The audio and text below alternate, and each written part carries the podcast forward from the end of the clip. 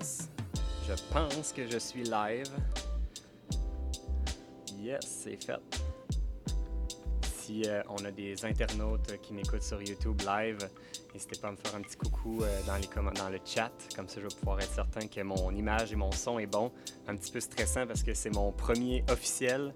Il y en a certains qui ont assisté à ma pratique de, de podcast parce que, ben oui, on a décidé de démarrer un podcast pour la route. En fait, euh, je dis on, mais c'est plus je. c'est un projet que je me lance euh, moi-même pendant que Val fait du, euh, du, montage. Moi, je me suis décidé à, lancer mon petit podcast. Puis, ah, t'as besoin de ton fil, Val? Val a manque de batterie parce que Val est juste en face de moi à la table, elle fait son montage. Fait que je vais, je vous vois dans les commentaires, peut-être juste me donner un petit, un petit coucou puis me dire si le son est bon. Oui, je vois Daniel, le son est bon, good. Parfait. Fait que je vais continuer là-dessus. Donc, c'est ça, je vous explique un petit peu euh, ce nouveau projet-là que j'ai décidé de lancer. Ça s'appelle le podcast pour la route. C'est moi qui va jaser avec cette, cette vue-là. Vous êtes un, peu avec moi dans mon quotidien. Je le fais en direct sur YouTube et euh, ensuite, je vais le mettre en différé sur Facebook et sur toutes les plateformes de podcast. Donc, si vous voulez l'écouter, euh, j'ai décidé d'appeler ça le podcast sur la route parce que c'est un peu ça que je fais. Moi, quand on, est sur la route, on fait des longues, euh, des longues heures, maintenant, on est comme plus capable d'écouter de la musique. Ça devient tannant, agressant à l'oreille. Fait que des fois, ben, je mets des podcasts de, de, gens qui parlent en français. Fait que ça me ramène un petit peu à mon Québec. Puis, donc, c'est un peu ça que j'ai décidé de faire, dans le fond, un podcast pour les gens qui prennent la route puis qui n'ont qui ont rien à faire. Puis, je le mets en même temps en vidéo sur Facebook et sur YouTube. Donc, si, euh, si vous, vous pouvez le, consommer de la façon que ça vous tente. Fait que c'est vous qui décidez. Si vous voyez ça sur, euh, sur Facebook, dans le fond, c'est euh, vraiment tourné euh, à brûle pour point, sans, montage. Ça va être vraiment tout en ligne droite. Puis, c'est rendu possible grâce à DXM Technologies, qui est notre partenaire au niveau de, l'équipement audio-vidéo. Ils m'ont fourni un petit bidule et des super bons micros qui me permettent d'avoir une, belle qualité sonore, une belle qualité d'image en direct. Donc, merci beaucoup à Dominique de chez DXM. C'est grâce à toi si ça fonctionne bien.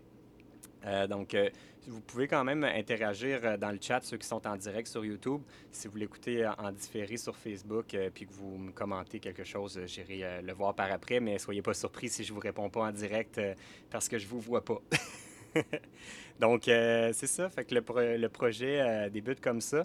je vais juste voir un petit peu, je, je, commence là-dedans, fait que soyez indulgents avec moi.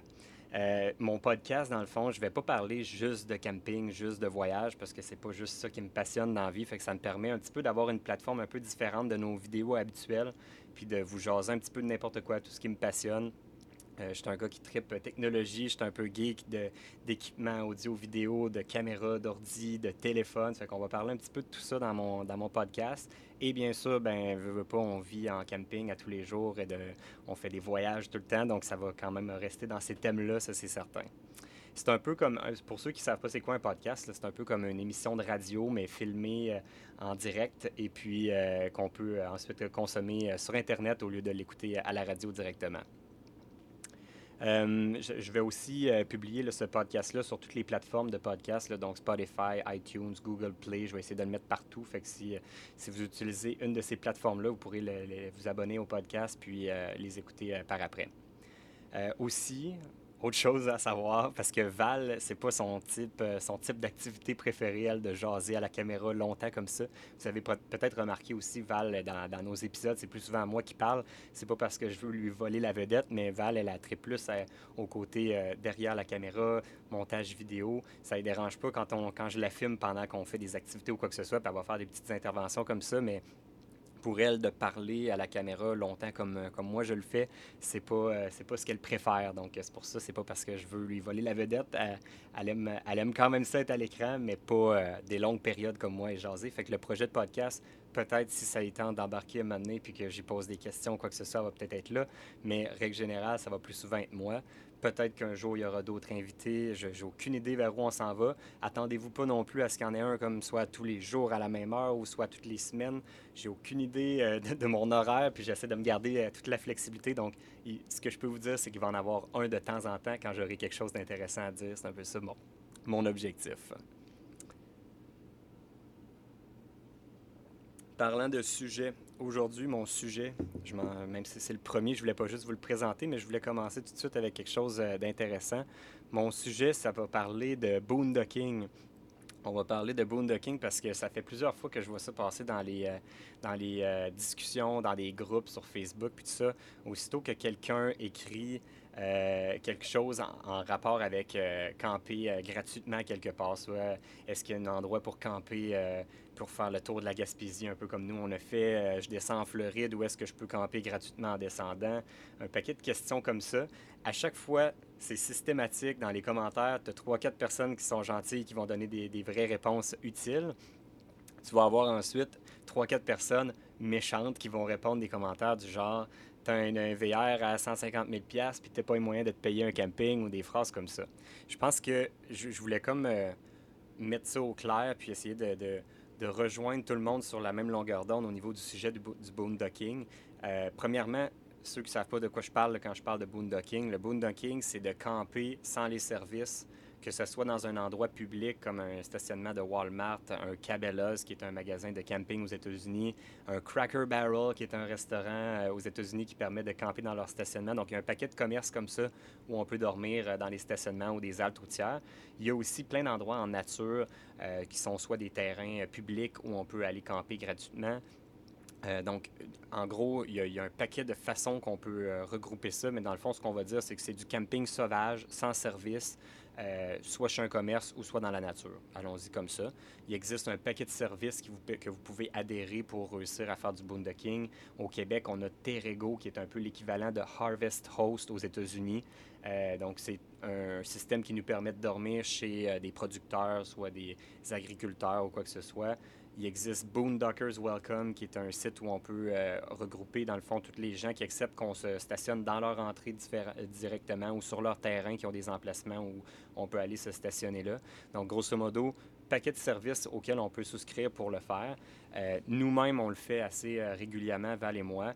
Je vous dirais que ça dépend des régions qu'on va visiter. Si on est, exemple, en Floride, on a fait très, très peu de boondocking. On est quasiment toujours dans des campings payants parce qu'il n'y a pas beaucoup d'options.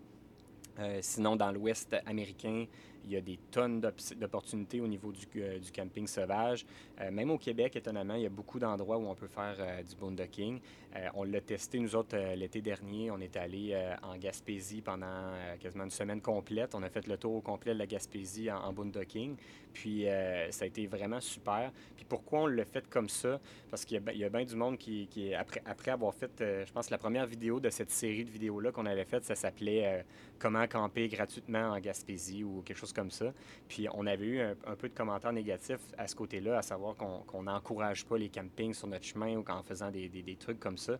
Mais en fait, mon but, c'est vraiment pas de faire la promotion de un ou de l'autre, mais plutôt de, démarquer les, uns et les autres, les avantages et les désavantages. Si on avait fait ce voyage-là, exemple en Gaspésie, sur un mois, en vacances, sans faire du travail, puis sans tourner des vidéos, puis sans, sans nous, on avait juste une semaine pour le faire dans notre tête dans notre timing, c'est ça qui fitait dans notre horaire.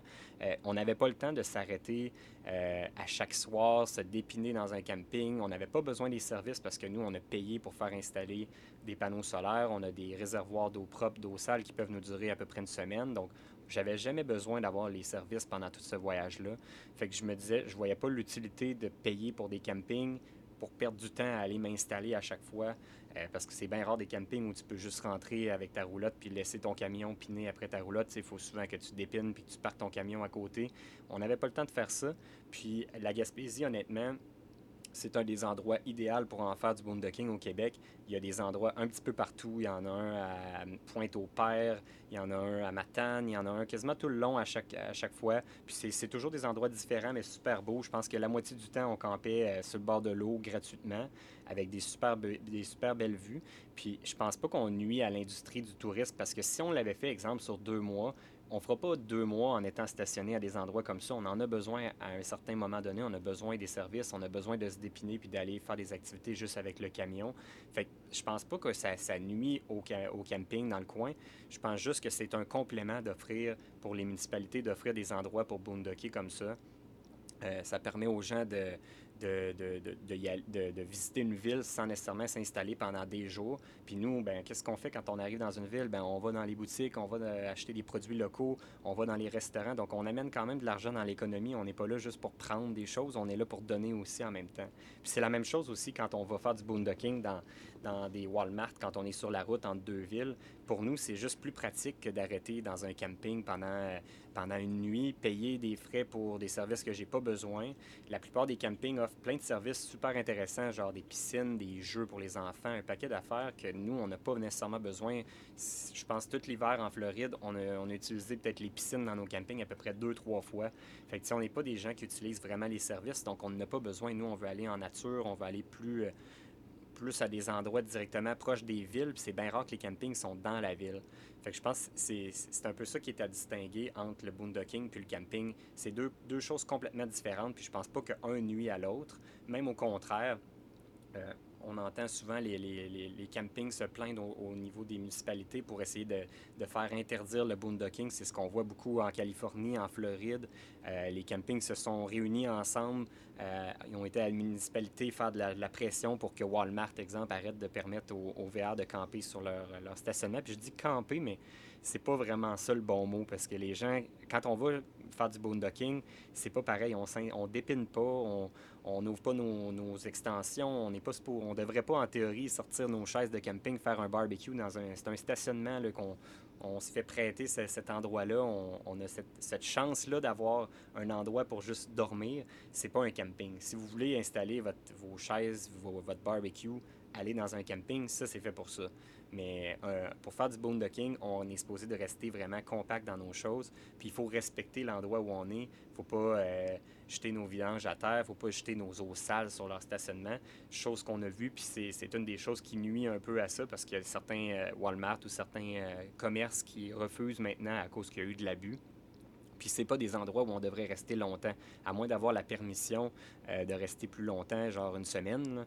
Euh, on n'est pas supposé de rester une semaine complète dans un Walmart normalement. C'est, on est supposé d'arriver, on, va faire notre petite épicerie si on a des commissions à faire, on dort, puis le lendemain, ben, quand aussitôt qu'on est prêt, on quitte. C'est, c'est, pas, c'est vraiment pas un terrain de camping. Fait ça, c'est, peut-être la chose à faire pour du côté des gens qui font du boondocking. Il faut vraiment euh, faire attention aux endroits où on va le faire.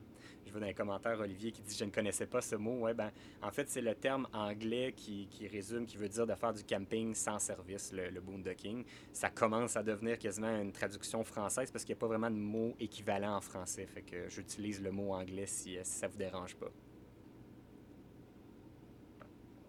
Là où je m'en allais avec, avec cette histoire-là, en fait, c'est que je suis tanné de voir dans les commentaires de, des groupes Facebook les gens qui se font insulter parce qu'ils veulent chercher des endroits pour faire du boondocking. C'est pas parce qu'on est cheap, c'est juste parce que dans certains cas, c'est plus facile. Euh, c'est plus simple, c'est mieux organisé pour nous de juste euh, s'arrêter, euh, fermer notre camion, aller se coucher, puis repartir le lendemain, puis continuer nos visites, que d'aller arriver dans un camping. On s'entend que le processus d'accueil d'un camping, ça prend du temps il faut aller à la réception, il faut aller chercher notre numéro d'emplacement. Ensuite, il faut réussir à se stationner. Souvent, les, emplacements sont serrés. Après ça, il faut dépiner. tout ça prend à peu près euh, une heure, deux heures de notre temps que nous, on préfère, euh, dans, certains cas, quand on est euh, sur la go puis qu'on veut juste visiter un endroit pour une journée, on ne veut pas perdre une heure ou deux de notre journée à faire ça, puis après ça, commencer à, à les visiter. c'est sûr que quand on prend une semaine à une place, là, oui, on va être plus enclin à aller vers un camping. Comme je disais, c'est un peu, euh, c'est un peu deux choses vraiment distinctes, puis il faut pas insulter l'un et l'autre puis dire que c'est cheap. Puis soyez pas gênés de faire du boondocking, que vous ayez un VR à 300 000, à 1 million. Vous avez le droit, c'est, permis de le faire, puis si c'est plus pratique pour vous, ben faites-le comme ça. C'est sûr que euh, la vie en VR, ça, il y a plein de monde qui me pose tout le temps la question à savoir le budget, est-ce que ça coûte cher de vivre en VR? Ben si tu fais du boondocking puis tu te promènes d'un endroit à l'autre, il y a moyen de le faire pour presque 0 par nuit, mais c'est sûr que ton confort sera pas le même que de dormir dans un camping avec les services. ma douche, quand je fais du boondocking, elle dure une minute puis elle est froide et plate. Tandis que là, présentement, aujourd'hui, je suis dans un camping en Floride euh, à Largo et euh, près de, de, Tampa Bay. Et euh, ma douche d'hier a duré à peu près 10 minutes d'eau chaude confortable. Fait que c'est vraiment deux choses complètement différentes. Puis, si, si, vous vous posez la question au niveau du boondocking, quel pourcentage de nuits qu'on va faire dans notre année, mettons, qui sont en boondocking par rapport aux nuits qu'on va faire dans des campings payants, euh, je vous dirais que c'est à peu près. Euh, ça dépend des régions. C'est, sûr que cette année, c'est un peu exceptionnel à cause qu'on a fait la Floride. On a été beaucoup plus dans des campings, mais habituellement, on fait à peu près du 60-40 peut-être dans notre premier grand, voyage. On a fait à peu près 60% dans des campings, 40% en boondocking. Si on regarde notre aventure qu'on a faite en Alaska, on était plus proche du. Euh, euh, peut-être, euh, quoi, mettons, 70% boondocking, 30% camping, parce qu'en Alaska, il y, a, des endroits avec des points de vue magnifiques où on peut s'arrêter partout pour dormir gratuitement. Fait que c'est comme le paradis du boondocking. Si jamais c'est quelque chose qui vous intéresse, c'est vraiment la place pour en faire. Olivier, il me dit en France, tous les camions s'arrêtent la nuit dans des heures de service. C'est la pratique assez sécurisée. Oui, ben en fait, on a la même chose un peu du côté de, l'Amérique du Nord aussi. Les camionneurs ont des endroits, mais la plupart du temps, c'est plus réservé aux camionneurs. Des fois, il va y avoir des endroits spécifiques pour les VR à côté. Mais nous, tu sais, dans notre, dans notre VR, on est déjà tout compact avec nos affaires. Moi, j'aime mieux utiliser ma, propre douche. Même si ma douche, je dois la faire plus courte parce qu'on n'a pas les services. J'aime quand même le faire dans mes affaires plutôt que d'aller euh, dans des, douches publiques. Je vais juste aller voir, j'avais-tu d'autres choses à parler sur le sujet? Euh, ça, ça va. Ah oui, mon autre, sujet, en fait, c'est que euh, je sais que les campings, ils se battent beaucoup contre le boondocking euh, pour essayer de, justement avoir plus de clientèle puis de ne pas se faire voler leur clientèle par les, par les endroits de boondocking comme les Walmart. Euh, moi, je pense pas vraiment que les campings doivent être inquiets. Moi, je pense à l'inverse. Le problème est plus l'inverse. Ce que je vis sur la route, c'est que, surtout aux États-Unis, mais ça commence aussi au Québec, c'est que la population est plus vieillissante. Donc, il y a de plus en plus de gens qui sont à la retraite qui, peuvent se permettre ce mode de vie-là, de, vivre en tant que nomade dans un VR. Ça, c'est d'une chose. Deuxième chose, c'est que de plus en plus, euh, les, euh, les, jeunes comme nous euh, qui vont avoir des emplois à distance vont commencer à, voyager et travailler sur la route un peu comme nous, donc le phénomène de nomades digitaux.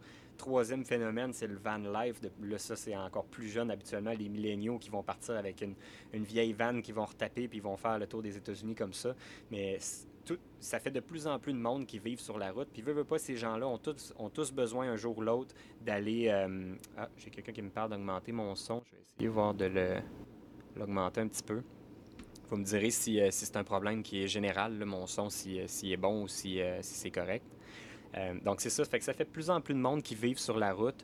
Euh, ce que ça crée, c'est qu'il y a de plus en plus de congestion dans les campings. Moi, c'est plus ça que je vis. Ça fait que je suis pas vraiment inquiet pour la survie des campings à cause du boondocking. Je pense pas que le boondocking va tuer le camping. Je pense même que c'est l'inverse.